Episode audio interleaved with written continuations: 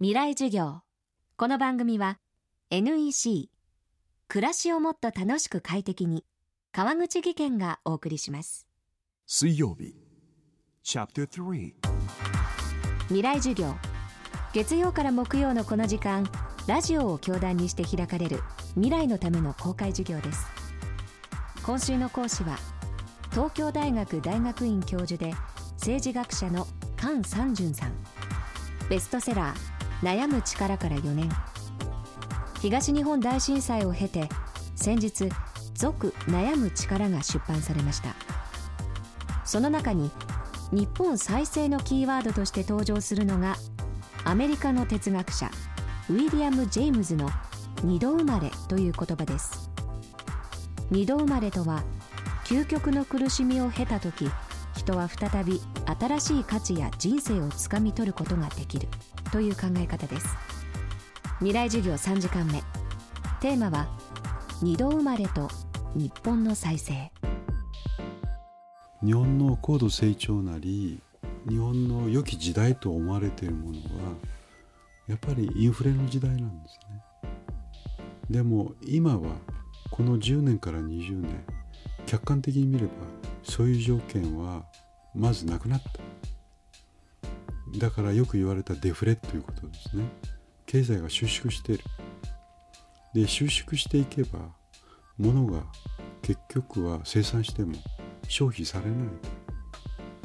でそういう時代が今後も僕はかなり長期にわたって続くんじゃないか。でそう考えればもう3月11日を大きなきっかけとして生まれ変わるべきつまりデフレであっても経済が収縮しても低成長であっても私たちは生きがいを持ってこの社会で生きられるというそういう社会の仕組み生き方価値観こういうものを作っていかないと残像だけが老庫に生きていて環境は全く違ってて同じことを何度でも繰り返そうとする。やっぱこれはね3月11日を経験した日本からするとあってはならないことだと思うんです。そういう意味で僕は二度生まれということが必要なんではないか。でそのことが3月11日で犠牲になられた方々に対する最大のやっぱり我々がやれることでもあるしまたこれが将来世代にとっても非常に大きな我々の責任でもあるし。だから TWICE ボーンに込められた意味は今から約60年前の TWICE ボーン昭和20年1945年8月15日。じゃあこれに匹敵するものとして2011年3月11日があるじゃないか。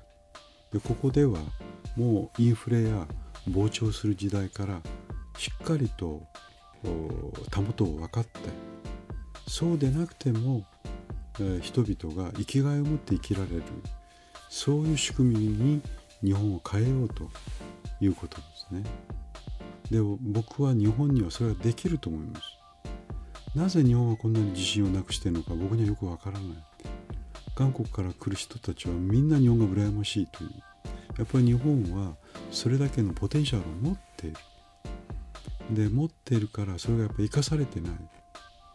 だからここで勇気を持ってねやはり変えようと。これまでの成功体験があったけどそれはもう過去の時代だと。そこから決別してこれまでとは違うような幸福感なりこれにふさわしい社会政治そして企業の在り方も含めてね私たちの価値観も含めて考えましょうということ。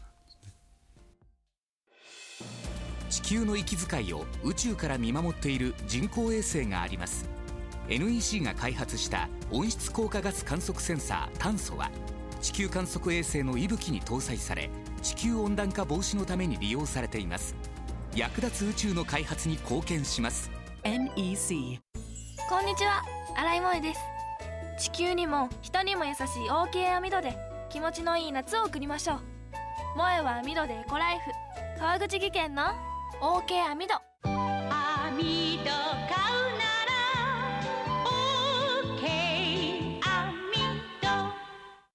未来授業。